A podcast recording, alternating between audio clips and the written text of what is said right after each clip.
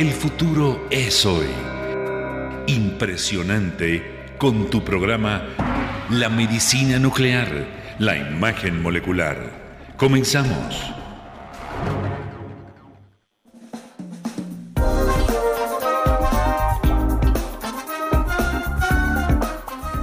Amigos, muy buenas noches, qué gusto saludarles. Pues hoy, como cada martes, en la medicina nuclear y la imagen molecular, primer programa radiofónico dedicado a la medicina nuclear y la imagen molecular de México para el mundo. Y bueno, hoy estamos, como siempre, de manteles largos, súper contentos de que nuevamente nos acompañe Laboratorios Armstrong y esto desde luego es cortesía de Angiotrofin, la confianza que da la experiencia. Armstrong Laboratorios. Pues hoy estamos totalmente en vivo, amigos, perdón, parece que se iba la luz y bueno, nos quedamos aquí. Estamos totalmente en vivo este martes 2 de marzo del año 2021 y son en punto de las 9 de la noche. Hoy tenemos un gran programa. Hoy vamos a hablar la medicina nuclear y la imagen molecular en pacientes con síndromes coronarios. Y desde luego está con nosotros nuestro experto titular del programa, doctor Iván Díaz Meneses, médico nuclear. Doctor, ¿cómo está? Bienvenido, muy buenas noches. Buenas noches, Lupita. Igual como tú bien lo mencionas, estamos muy contentos porque es un programa muy, muy especial. Ya nuestros escuchas se darán cuenta por qué. Muchas gracias por el favor de su atención. Gracias. Y bueno, pues como ustedes saben, este gran programa es una iniciativa del doctor Iván Díaz Meneses, que desde luego es un tema muy, muy especial, muy específico y nadie como él para compartirlo. Hoy estamos cumpliendo nuestro quinto martes de programa y estamos realmente muy, muy contentos. Y bueno, uno de los objetivos de esta emisión es ofrecer información veraz, ágil, práctica, informativa, que nos permita vincularnos, asociarnos como pacientes y con el especialista. Y bueno, pues como lo mencionamos al inicio, es una cortesía de Angiotrofin, la confianza que da la experiencia. Armstrong Laboratorios. Desde luego agradecemos a nuestra casa Promo por brindarnos todo el apoyo, nuestra querida Celia González, nuestra productora. Vamos rápidamente a las redes del doctor. Por favor, Facebook, Medicina Nuclear, Twitter, Medicina Nuclear y el doctor se encuentra en redes, Facebook Medicina Nuclear MX, el Twitter arroba Iván Díaz Meneses, LinkedIn Iván Díaz Meneses y su página web medicinanuclearmx.com. Ya saben que estamos completamente en vivo y bueno, podemos recibir todas sus llamadas dudas, preguntas al 55640164. Y bueno, recordemos, vamos a estar hablando la medicina nuclear y la imagen molecular en pacientes con síndromes coronarios. Cortesía de Angiotrofin, la confianza que da la experiencia, Armstrong Laboratorios. Y bueno, pues ya saben que yo cada semana presumo mucho a nuestro experto titular que es el doctor Iván Díaz Meneses. Él porque está aquí, porque ha llegado hasta donde estamos con este gran programa. Desde luego una gran iniciativa de él, un gran servidor público y bueno, profesional de la medicina nuclear y la imagen molecular. Formado en el Centro Médico Nacional Siglo XXI, Instituto Nacional de Cancerología y el Instituto Nacional de Neurología con posgrados de alta especialidad médica en neurociencias nucleares y oncología nuclear, amplia experiencia de más de 10 años en la práctica clínica, su desenvolvimiento lo llevó a los ámbitos privado y público, con presencia e influencia profesional en México y el extranjero, y esto para nosotros es de gran orgullo profesor de curso de posgrado de neurociencias nucleares, nucleares, perdón, formador de recursos humanos médicos de alto nivel. Un líder nato, ya lo irán conociendo a lo largo de todos nuestros programas, innovador y emprendedor de la medicina nuclear, diagnóstica y terapéutica en la práctica clínica, ha promovido y desarrollado la implementación de clínica de la imagen molecular y la imagen y la medicina, perdón, nuclear para el beneficio de las personas. Un, divulgador extraordinario, líder de opinión y enlace de esta especialidad médica con las comunidades de pacientes médicas, organizaciones civiles, empresa e industria y público en general. Y qué importante esto es, amigos, porque la realidad de las cosas es que siempre el acercarnos con un especialista, el que nos brinde esa confianza, siempre es muy gratificante. Un gran conferencista, consejero y promotor de la medicina nuclear e imagen molecular en los ámbitos clínico, académico, científico, empresarial y comercial en México y en el mundo. Y bueno, pues ya lo saben ustedes, esto es una cortesía de Angiotrofim, la confianza que da la experiencia, Armstrong Laboratorios. Y bueno, saludos a todos nuestros radioescuchas de México, Latinoamérica, Estados Unidos y Europa. Y siempre nuestras mayores felicitaciones totalmente transmitidas al doctor Díaz Meneses por esta gran iniciativa. Y pues bueno, vamos a entrar de lleno al tema que nos, nos atañe el día de hoy. Las enfermedades de las arterias coronarias es el tipo más común de la enfermedad cardíaca en México y la principal causa de muerte existen diferentes formas de manifestaciones clínicas que es a lo que llamas síndromes coronarios. La enfermedad de las arterias coronarias aparece cuando los principales vasos sanguíneos irrigan, el corazón se obstruye o se daña. La causa más frecuente de esto sucede es debido a los depósitos de colesterol. Hay mucho que platicar del colesterol que forman placas obstructivas que al inflamarse pueden obstruir de forma importante las arterias coronarias o impedir el flujo sanguíneo adecuado en ejercicio y en casos muy severos, incluso el reposo. ¿Cómo ve esto, doctor? Muy complicado antes de pasar a la presentación de, no, de nuestro invitado, un tema fuerte, difícil, en el cual creo que todos tenemos que ver muchísimo. Pero bueno, eh, yo voy a dar una breve semblanza de nuestro invitado y en breve el doctor Díaz Meneses nos va a presentar quién es el gran invitado del día de hoy.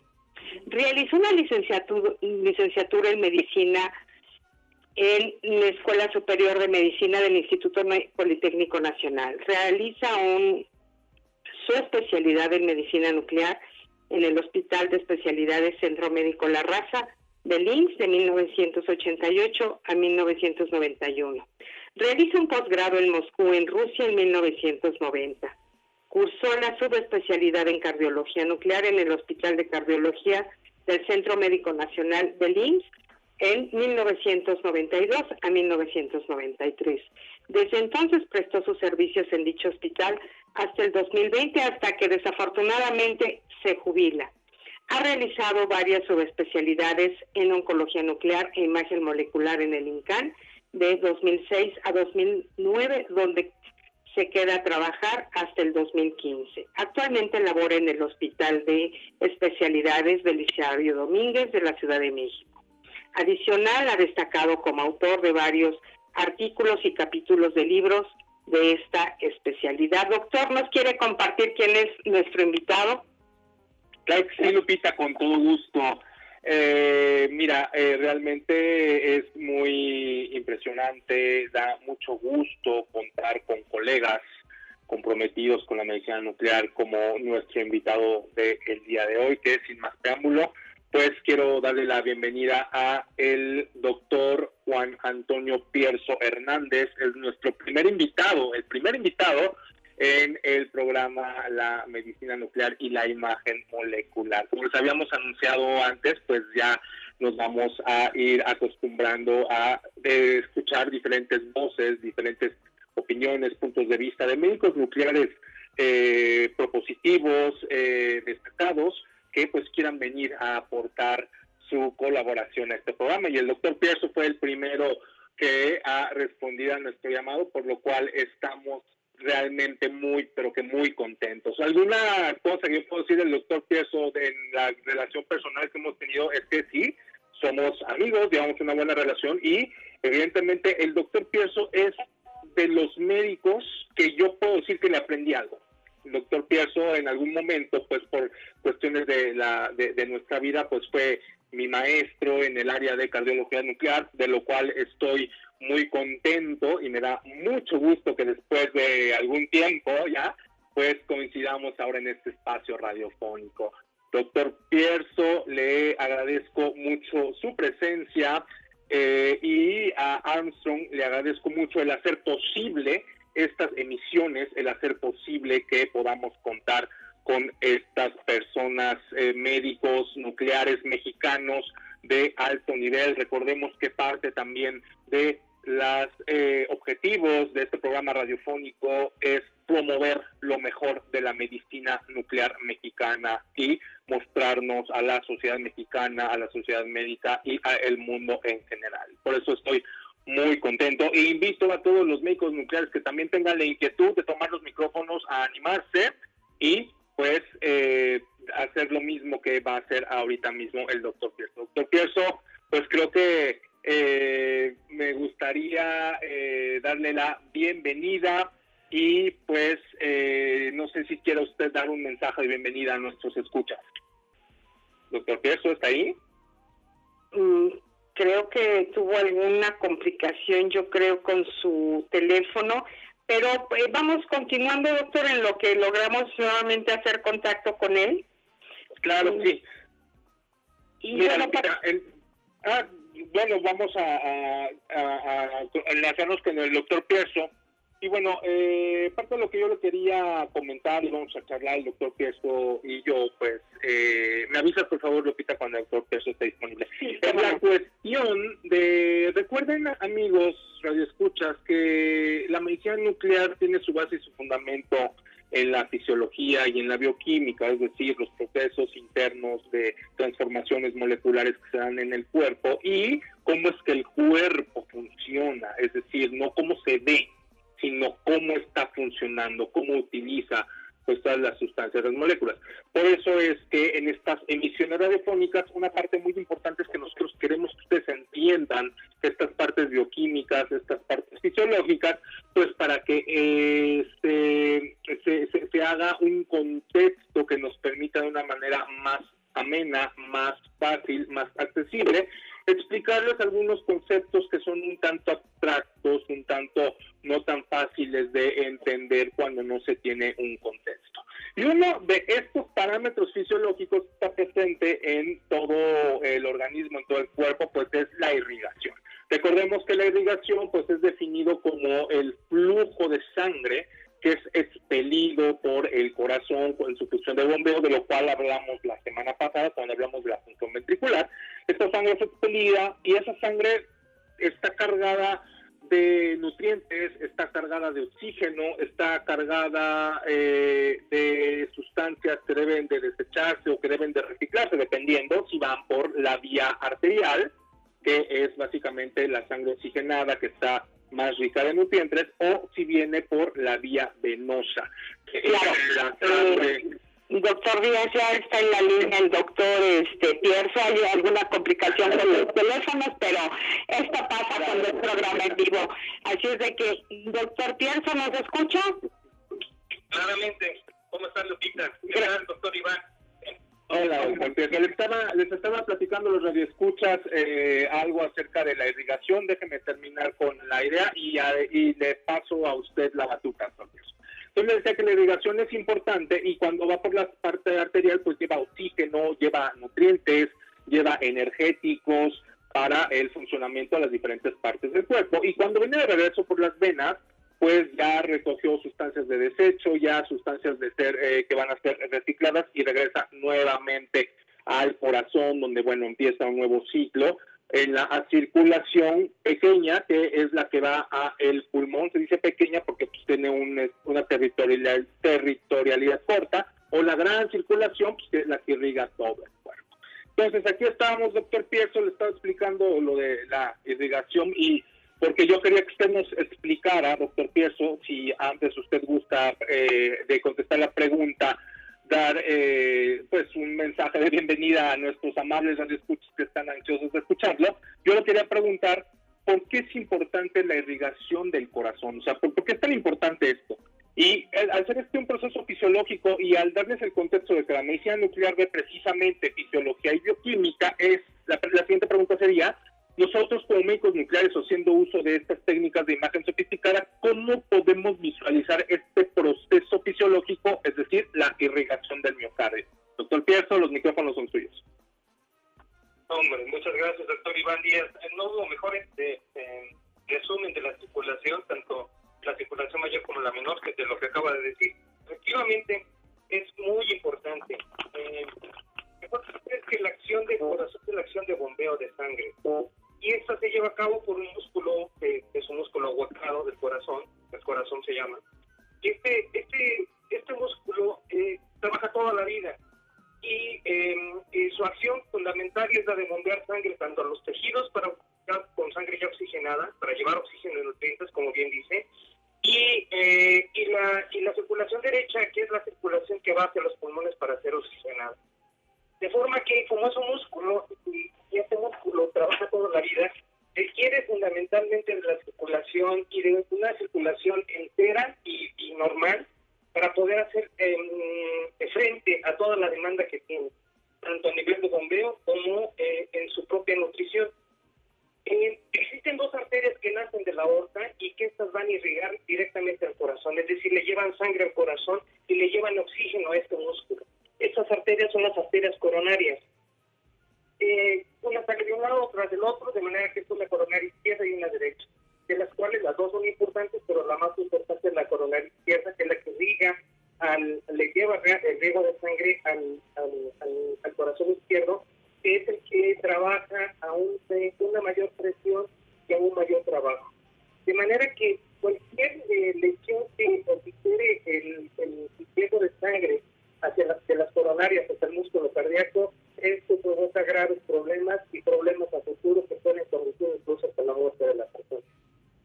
Esta, esta acción de bombeo que tiene el corazón, este, eh, nosotros eh, fisiológicamente se puede determinar mediante la cantidad de sangre que se recibe y de la cantidad de sangre que se expulsa. Recuerden ustedes que siempre hay un remanente en el corazón de sangre. Este remanente le da la posibilidad al corazón de poder hacer frente a una mayor demanda, como cuando se corre o cuando se, está ejercitando la persona. Esta cantidad de sangre que se expulsa se conoce en medicina como fracción de expulsión. Y esta fracción de expulsión ha dado y nos ha dado un valor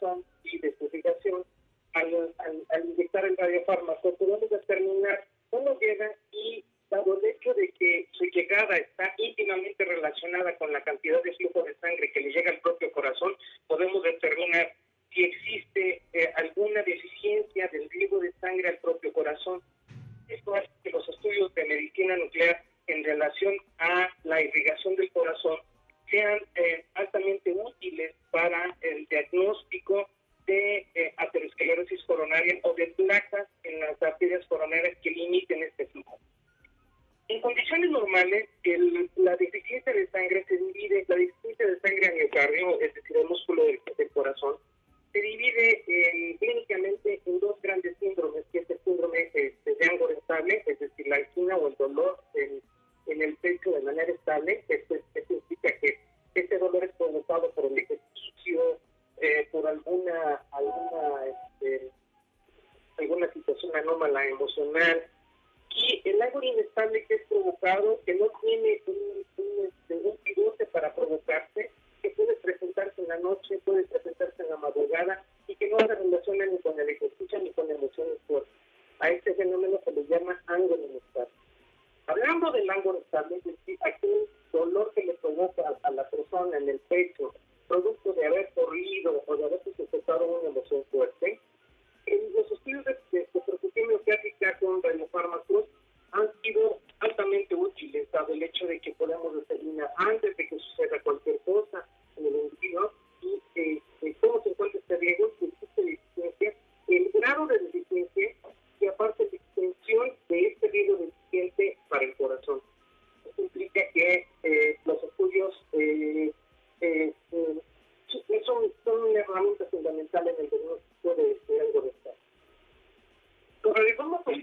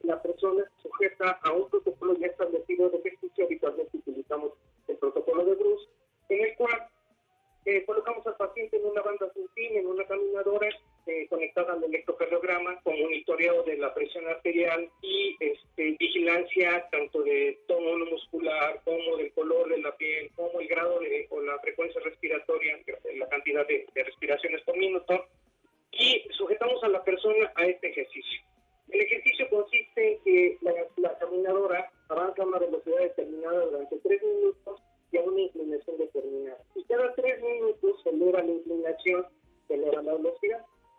Eh, se le pide a la persona que continúe haciendo el ejercicio hasta que lo pueda tolerar. Y un minuto antes de que la persona piense que ya no va a poder caminar antes de eh, se le aplica el material radioactivo.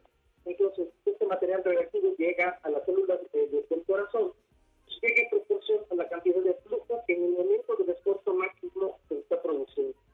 Aquí eh, tenemos dos fases del estudio. Una fase en reposo y otra fase durante el tiempo que hace el. En el momento máximo, la cantidad de sangre que está llegando al corazón, que es demandada por el propio músculo cardíaco, es la máxima. Y entonces hacemos un comparativo de cómo está el músculo cardíaco bajo este, este estrés eh, fisiológico como el ejercicio y cómo está en normales. Si nosotros determinamos que existe una deficiencia de riego de sangre en el esfuerzo máximo y se normaliza en el reposo, este es indicativo de falta de riego de sangre o. Y entonces, en esto radica el diagnóstico de, la cardiopatía isquémica, particularmente el ángulo estable, en los, en los pacientes que tienen este tipo de dolencia. Bueno, pues eh, realmente, como siempre lo hemos platicado con usted, doctor Pierzo, una de las grandes alteraciones que podemos encontrar es la detección de nuestros propios síntomas y de hecho a veces que eh, damos por hecho que es normal o es natural y esto es muy, muy importante. Recuerden, amigos, hoy estamos platicando con el doctor Díaz Meneses y nuestro invitado, el doctor Juan Antonio Pierzo. Adelante, doctor Díaz. Sí, Lupita, complementando lo que bien dijo el doctor Pierzo, eh, pues comentar eh, que, eh, que, con la medicina nuclear nosotros tenemos herramientas diagnósticas que nos permiten visualizar estos procesos. Básicamente en un paciente que tiene una deficiencia, un déficit de irrigación sanguínea, pues los radiotrazadores siguen y reflejan estos déficits, de tal manera que eh, una zona que está isquémica, pues se ve con una menor nivel de captación de radiotrazador en relación con una forma normal. Como dice el doctor Pieso, eh, hay maneras de desenmascarar estos procesos compensatorios para hacerlos visibles y claros en los pacientes con isquemia. Entonces estamos hablando que hay una menor perfusión, hay menor captación del el radiotrazador. Perfecto, pues amigos recuerden angiotrofín, la confianza que da la experiencia, Armstrong Laboratorios, una cortesía de ellos. Y bueno, pues a mí me gustaría pasar a la segunda pregunta porque si no nos gana el tiempo, doctor Pierzo. El cardiólogo al tener evidencia de una placa aterosclerótica en las arterias coronarias, ¿qué tan seguros pueden estar de que dicha placa tenga repercusión en el flujo sanguíneo y que sea clínicamente significativa? ¿Cómo puede el estudio de medicina nuclear ayudar al cardiólogo a tomar decisiones terapéuticas? Excelente pregunta, Lupita. Este, el hecho de que yo pueda o visualice estas placas de ateroma, por ejemplo, mediante otros estudios como es la, la, tomografía o la geotomografía, eso no implica necesariamente que la placa que yo estoy viendo sea la causante de los síntomas. El estudio morfológico, que es la tomografía, únicamente ve el, el grado de estenosis o el grado de implicación que tiene la placa aparentemente sobre el flujo de sangre. Pero para evaluar realmente si esta placa de ateroma es limitante del flujo, es decir, es la que está provocando en los síntomas, únicamente se, únicamente se puede hacer mediante los estudios de perfusión miocárdica utilizando radiofármacos y medicina nuclear. ¿Qué implicaciones tiene esto en el, tratamiento del paciente y en el diagnóstico? Cuando yo veo, por ejemplo, placas en una arteria coronaria durante la tomografía o que la tomografía convencional, y estas placas eh, pueden ser o no pueden ser las. De manera que cuando yo hago el estudio de perfusión miocárdica y noto el área que está eh, o falta de riego, es decir, el área isquémica, eh, yo puedo decidir con certeza cuál de las placas que está viendo la, la tomografía o la geografía convencional es la que realmente está causando los síntomas. Con anterioridad se pensó que eh, era benéfico para el paciente que una vez que se hiciera la geografía, que, trabajaran, es decir, se redujera el grado de, obstrucción que tiene la placa, de todas las placas que se podían ver. Ahí se le conoció como este, la, este, el protocolo de apertura de todas las, de todas las placas o de la arteria abierta. Ahora se sabe que eh, la únicamente que es mejor para el paciente Trabajar únicamente en la placa de ateroma está eh, íntimamente relacionada con los síntomas del paciente. ¿Por qué les digo esto? Porque muchas placas que se vienen comportando de manera estable y no estaban causando síntomas, al trabajarlas, al tratarlas mediante el intervencionismo coronario, puedo yo provocar que de seguirse comportando de manera estable, las puedo inestabilizar y puedo producir un infarto en este paciente que no iba a, a tenerlo dado el hecho de que las placas estaban comportándose de manera estable. Pero luego entonces, en esos momentos es donde ha sido gran importancia el hecho de, notar cuál realmente de estas placas es la que está ocasionando los síntomas. Y solo el estudio de profesión mecánica lo puede hacer. ¿Por qué? Porque les decía yo que hay que comparar los dos estudios, tanto en el torso máximo como en el reposo, por eso, al alcanzar la vascularización máxima, puedo yo determinar cuáles son estas placas que están ocasionando los síntomas. No me cabe duda también que algunos pacientes tienen enfermedad eh, plurivascular, es decir, las placas de ateroma están ocasionando una serie de síntomas y disfunción de la acción contráctil del corazón y que en, en, esos pacientes sí se requiere de hacer un trabajo de varias arterias constante, liberarlas y que aporten la cantidad de flujo necesario. Pero la mayor parte de las veces una es la que está provocando todos estos síntomas. De manera que eh, el, estudio de profesión cardíaca no solo me determina o me diagnostica cardiopatía sino me dice cuál de las, de, las placas que se presentan en el paciente es la causante de estos síntomas. Por otro lado, no solo me determina el, el, la, la, la, bondad de, de, elegir cuál es la placa, sino que también eh, me determina cuál es el tronco el paciente una vez que se ha diagnosticado con isquemia. ¿Qué les parece esto? Muy interesante. Adelante, doctor Díaz, por favor.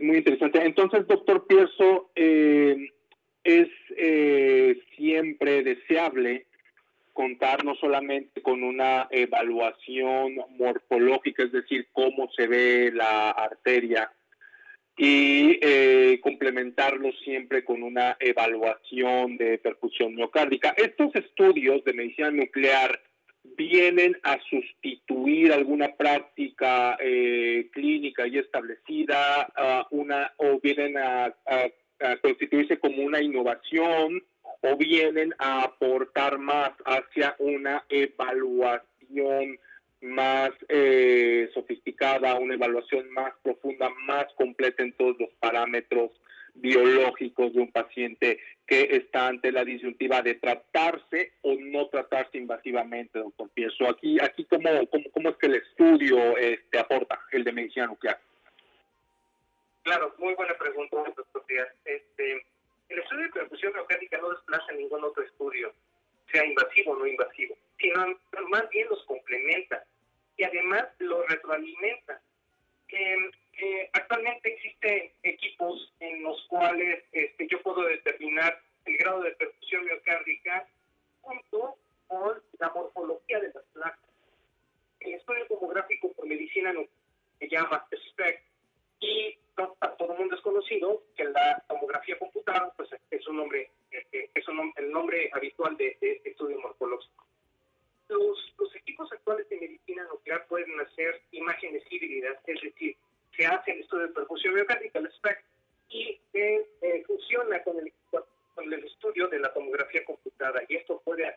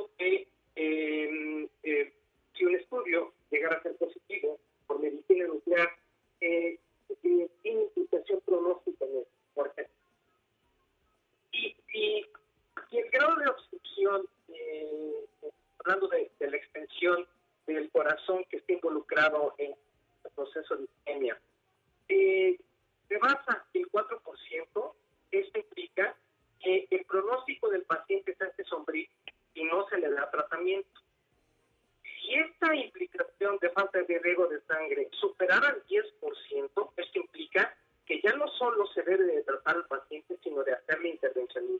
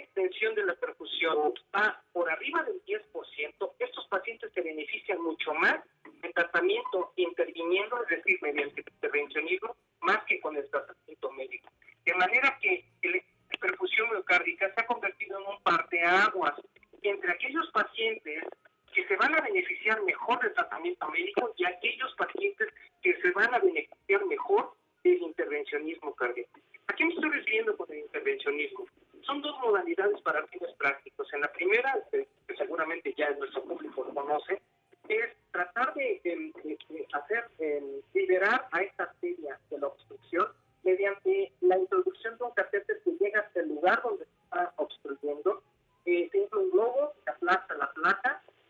una férula metálica eh, dentro de la, la mayor parte de la medicada y a esto se le conoce como intervención coronario, ICP. Se le coloca una malla metálica interior y a esta malla se conoce con el nombre a esos pacientes, ya una vez que les estén desmedicado, les va mucho mejor cuando el estudio de perfusión miocárdica arroja que el porcentaje de extensión de eficiencia del riego de sangre supera el 10%. Por otro lado, si no se superara esta extensión, los pacientes cuando se les sujeta a este tipo de intervencionismo, se aumenta su muerte y mortalidad. De manera que a esos pacientes es mucho mejor darles tratamiento médico.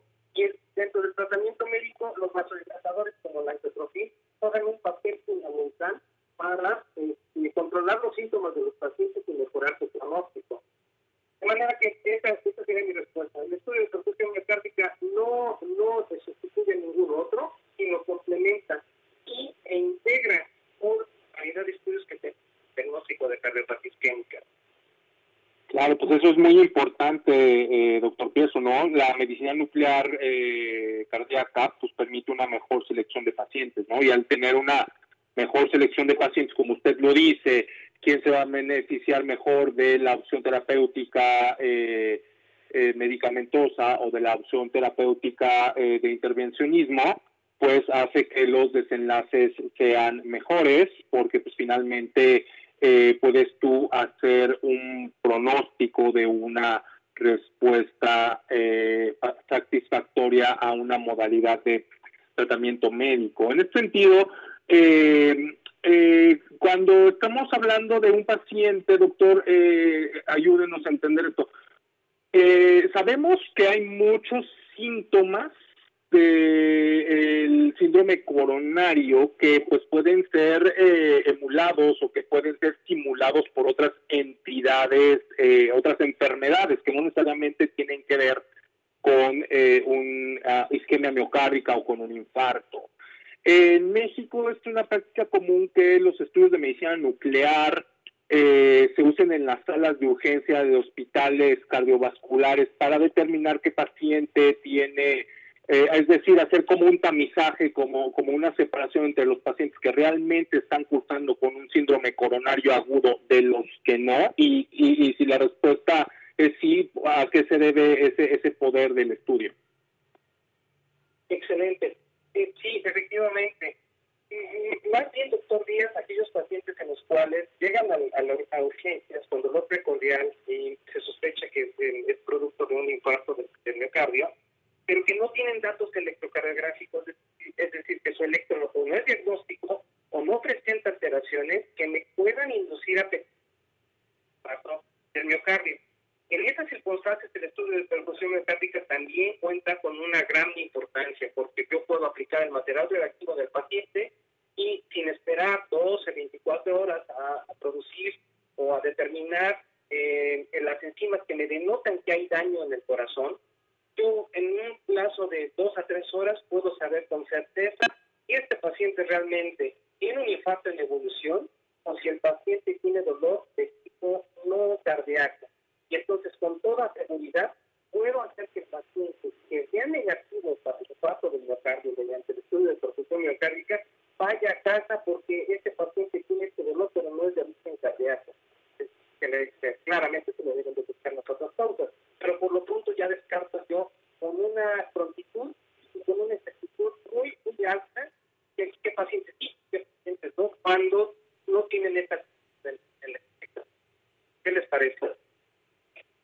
Súper interesante. Yo creo que aquí es de verdad un complemento, como lo platicábamos con el doctor Díaz en programas anteriores. Esto realmente es un equipo multidisciplinario y pues muy, muy agradecida que siempre nos traen un tema súper especial. Gracias, doctor Díaz. Gracias, doctor Pierzo.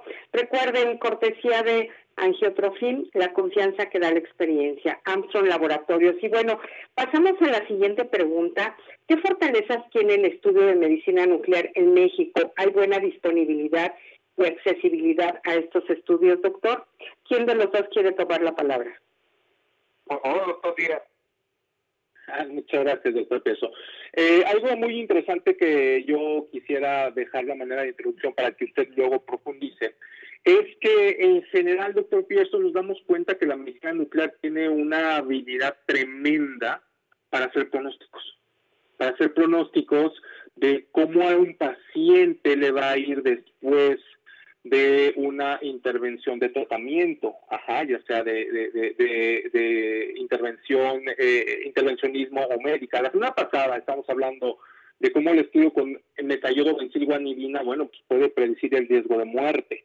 Ojalá, doctor Pieso, y nos pudiera hablar un poquito más acerca de eh, si el estudio con eh, radiotrazadores de perfusión miocárdica también de alguna manera pueden eh, pronosticar un riesgo de morbilidad, como usted lo dijo, o de mortalidad en pacientes que ya sufrieron algún evento evento coronario, ¿no? Que se haya cronificado, que haya dejado secuelas en el, en el corazón y pues también este, si nos puede hablar de, si estos estudios están ampliamente disponibles en el país o nada más en Ciudad de México o en, cualquier ciudad del país, doctor Pearson. Muy amable, muchas gracias. Es, increíble porque son datos que, que, se arrojan, que se obtienen en base al resultado del estudio de perfusión miocárdica y que son muy interesantes. Por ejemplo, eh, mm, durante algún tiempo el, médico tratante este, se contentaba únicamente con hacer una prueba de esfuerzo al paciente y una prueba de esfuerzo convencional sin asociarla al estudio de perfusión miocárdica y dado el resultado ya decidía si a este paciente lo internaba o si a este paciente le daba tratamiento médico y lo seguía. Y actualmente, en base a, la, a, la, decisión del estudio de perfusión miocárdica, la prueba de esfuerzo, que el resultado de un estudio de perfusión miocárdica negativo implica que este paciente tiene un riesgo mucho más bajo que la población en general, es decir, menos del 1%, de tener dos entidades particulares. La primera es un infarto del miocardio no fatal y la otra es de, padecer muerte cardíaca potencial. De manera que un estudio negativo de perfusión miocárdica me garantiza que un paciente no va a tener ni muerte cardíaca ni infarto del miocardio en menos del 1% y durante cuánto tiempo. Se pensó que durante un año, después de hacer el estudio de perfusión miocárdica, este estudio y, su resultado me garantizaban que el paciente no fuera a tener este tipo de, de patología. Ahora se sabe que el periodo de garantía, como se le conoce, de un estudio negativo ya no es de un año, sino de tres, o incluso autores han determinado que, que hasta siete años. Pero por otro lado, un estudio con un resultado positivo y significativamente positivo podría tener un pronóstico o un riesgo de padecer estas dos entidades, infarto del miocardio y muerte cardíaca, de hasta el 7% y en algunas series de hasta el 11%. ¿Qué implica esto? Un paciente con un resultado eh, significativamente, cada año que pasa con eh, este problema y sin tratarse, su riesgo de tener estas dos entidades va aumentando un 7%. Que este paciente no se le diera tratamiento, su sobrevida seguramente va a disminuir en función del tiempo, con implicaciones graves, si es que llegara a sobrevivir, con implicaciones graves en su calidad de vida. Y eh, desafortunadamente en algunas ocasiones y, en una alta proporción el desenlace es fatal. De manera que el estudio ofreció no solo un mejor diagnóstico hablando de sensibilidad y hablando de exactitud diagnóstica, sino que también ofrece un valor predictivo importantísimo en el paciente. De manera que ante un estudio eh, anormal o un resultado anormal por este tipo de estudio de perfusión cardíaca, lógicamente el, el médico tratante debe de, incluir la terapia que es la más adecuada. Eh, de la misma manera, existen otras variables que el estudio de perfusión miocárdica puede estar midiendo.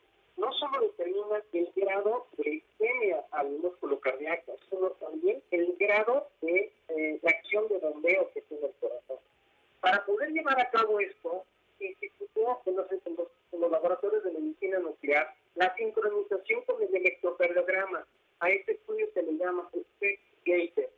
Y el SPEC Gator le determina, hace una división de, en la división del estudio y, y le puede evaluar cómo se mueve cada región del corazón y el movimiento global. Y la función entonces resulta de ello, que es la fracción de. De manera que asociar los resultados del estudio de perfusión miocárdica con la acción de bombeo del corazón le ha brindado un valor predictivo único, único. Yo diría que es el más alto de cualquiera de los otros estudios asociados al estudio de, la perfusión miocárdica. De manera Oiga, doctor, ah, eh, eh, esto que nos dice es maravilloso. Entonces, ¿podríamos utilizar estos estudios como parte de un check-up médico en, pacientes seleccionados o, o, o, eso es factible? O sea, ¿es, ¿es recomendable? ¿Es conveniente? Claro, claro. Se ha probado en, poblaciones abiertas y los resultados han sido ambiguos. Eh, algunas series han demostrado que, efectivamente es muy bueno, este, no solo en la población general, sino incluso en los atletas. Seguramente ustedes saben ahora que, es muy conocido que en televisión de repente un atleta cae desvanecido y, y esto a se debe a la función del corazón o a la disfunción del corazón, eh, a la producción de arritmias, arritmias letales se puede predecir con certeza mediante el estudio de percusión miocárdica cómo le está yendo o cómo a los pacientes, eh, no en población abierta, pero sí en población que está en riesgo. Y, y los atletas, cuando no han sido estudiados adecuadamente, se convierten en una, en una población en riesgo. ¿Qué se debe de hacer en estas poblaciones? ¿Y a qué poblaciones me estoy refiriendo? Las poblaciones que requieren ser estudiadas mediante el estudio de percusión miocárdica, aún sin síntomas, sería aquellos pacientes que son diabéticos y que tienen difícil control de la diabetes. Aquellos pacientes que son hipertensos y que tienen un difícil control de, sus cifras tensionales. Atletas de alto rendimiento que tengan síntomas o no síntomas requieren de un estudio de mayor eh, escrutinio para evaluar si pueden desempeñar estas actividades. Nefrópatas. Los nefrópatas también tienen una alta proporción de obstrucción arterial coronaria en, en, pacientes, lo decía, los diabéticos, las mujeres después de la menopausia también eh, eh, se suman estos pacientes este, con, un mayor riesgo de tener este tipo de alteración. Y por otro lado, dado que la población viene envejeciendo este, y cada vez hay mayor población eh, nonagenaria o supragenaria, me refiero que incluso llegan a rebasar los 100 años, a partir de los 60 años, en, cualquier paciente que tenga alguna alteración electrocardiográfica y que esta alteración en el electro le, pueda hacer pensar que es producto de que una de las arterias está tapada, es indudable la utilidad que tiene el estudio de precisión mediática para poderle predecir el futuro cardíaco de lo que va a suceder con este tipo de poblaciones súper interesante y como siempre son, es un gusto platicar con ustedes, eh, nuestros queridos especialistas, pero siempre nos gana el tiempo. Tenemos muy, muy poquitos minutos, doctor Díaz, pero primero quisiera yo decirles, hay muchas preguntas, muchas felicitaciones del Hospital General, del INCAN, del Instituto de Nutrición y del Hospital de la Raza del IMSS. Y bueno, eh, voy a guardar las preguntas para después y rápidamente, ¿qué es un radiotrazador? Claro que sí, Lupita, ahora en nuestra gustada sección de datos curiosos. ¿Qué es un radiotrazador? Hace ratito, bueno, a lo largo de todas las emisiones hemos estado hablando ¿no? de, de esto, del radiotrazador, que es lo que les comentaba, ¿no? Que es la parte medular de la medicina nuclear, es lo que nos permite ver esos procesos eh, intangibles, porque pues, realmente son intangibles, no, no tienen una materialidad el radiotrazador nos permite darle una eh, objetividad, una, una, visualización de esos procesos que pues escapan a nuestros sentidos. Entonces, un radiotrazador em, es una, es una, es un compuesto, es un compuesto muy sofisticado que por una parte, que ya les dije, ¿no? Nos sirve para hacer medicina nuclear. Por una parte trae un componente radiactivo y esas radiaciones emanan y se emiten desde eh, el núcleo de, átomos radiactivos, de ahí viene la palabra nuclear. Por eso nosotros somos médicos nucleares y por eso es medicina nuclear, porque la radiactividad que nosotros utilizamos para visualizar o dar tratamiento emana el núcleo atómico. A diferencia de otras radiaciones que no emanan directamente del núcleo atómico, pueden emanar de la periferia de los átomos, de los electrones o de algunos otro tipo de reacciones físicas.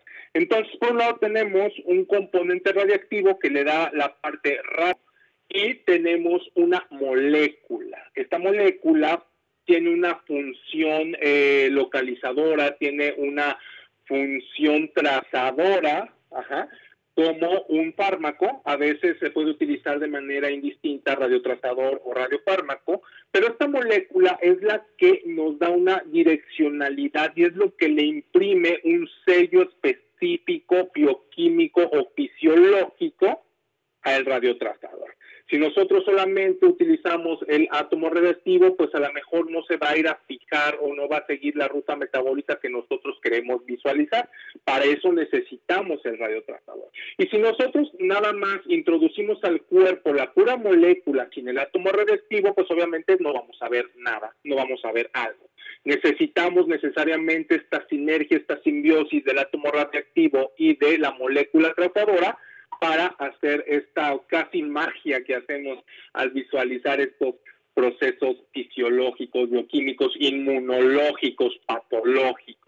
Como se pueden dar cuenta, amigos radioescuchas, un radiotrazador no es un mero medio de contraste. Muchas veces eh, se confunde eh, eh, el concepto entre radiotrazador y medio de contraste. El medio de contraste pues es muy utilizado en la imagen anatómica, morfológica sobre todo, ¿no? Tomografía, resonancia magnética, poroscopía, en algunas veces rayos X. Pero un radiotrazador va más allá.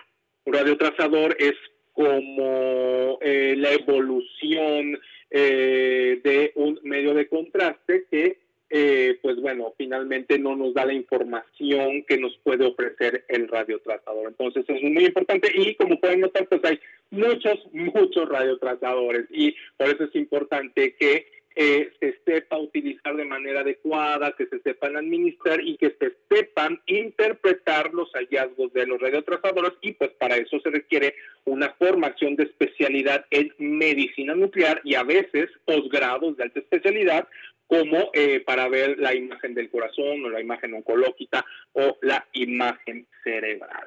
Entonces, eso es un eh, radiotrazador. Y regresándome un poquito, no quisiera yo dejar de decir esto, Lupita, en México, pues hay una buena disponibilidad de gamma cámaras. Como dijo el doctor Pierso, se hacen SPEC, se hacen en gamma cámaras y pues la disponibilidad de, de cámaras es muy amplia en México, de tal manera que en muchas ciudades del país se pueden hacer estudios de perfusión miocárdica. Muchas gracias, Lupita. Muchas gracias, doctor Díaz. Y como bien nos lo explica, eh, que es un radiotrazador, forma parte de nuestra gustadísima sección Datos Curiosos. Pues, eh, queridos amigos radioescuchas, fue un enorme placer, se nos fue rapidísimo teniendo estos dos grandes especialistas. Nos acabamos prácticamente un poquito más de los 45 minutos. Eh, doctor Pierso, muy gentil por brindarnos este espacio, este tiempo. Siempre un placer escucharle y seguro que volveremos a, invitarlo porque siempre es un verdadero placer. Y doctor Díaz, por favor, este, despídanos como siempre, muy gentil. Buenas noches. Buenas noches, Lupita. Buenas noches. Doctor Pierso, ¿gusta usted este, mandar un mensaje de despedida a nuestros radioescuchas? Tenemos aproximadamente como un minuto.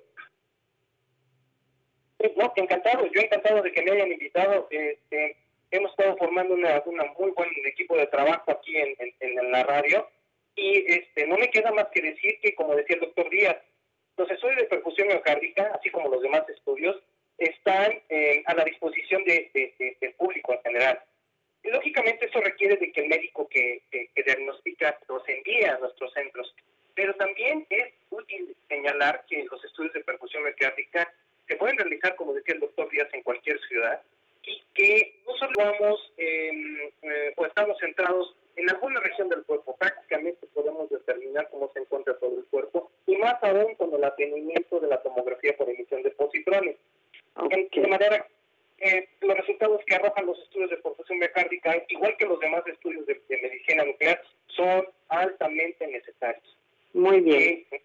Doctor, nos tenemos que despedir. Doctor Díaz, recuerden el doctor Iván Díaz Meneses, nuestro experto titular, y hoy nuestro invitado especial, el doctor Juan Antonio Pioso. Excelente noche, nos vemos el próximo martes, que ya daremos cuenta. Hay muchísimas preguntas, muchas felicitaciones. Se despide Guadalupe Mayorga.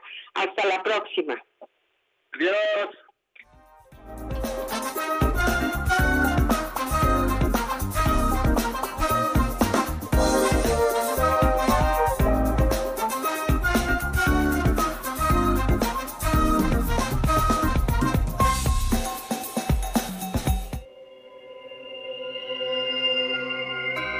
Repasamos la tecnología. Ya estás al día. Este fue su programa La Medicina Nuclear, la imagen molecular.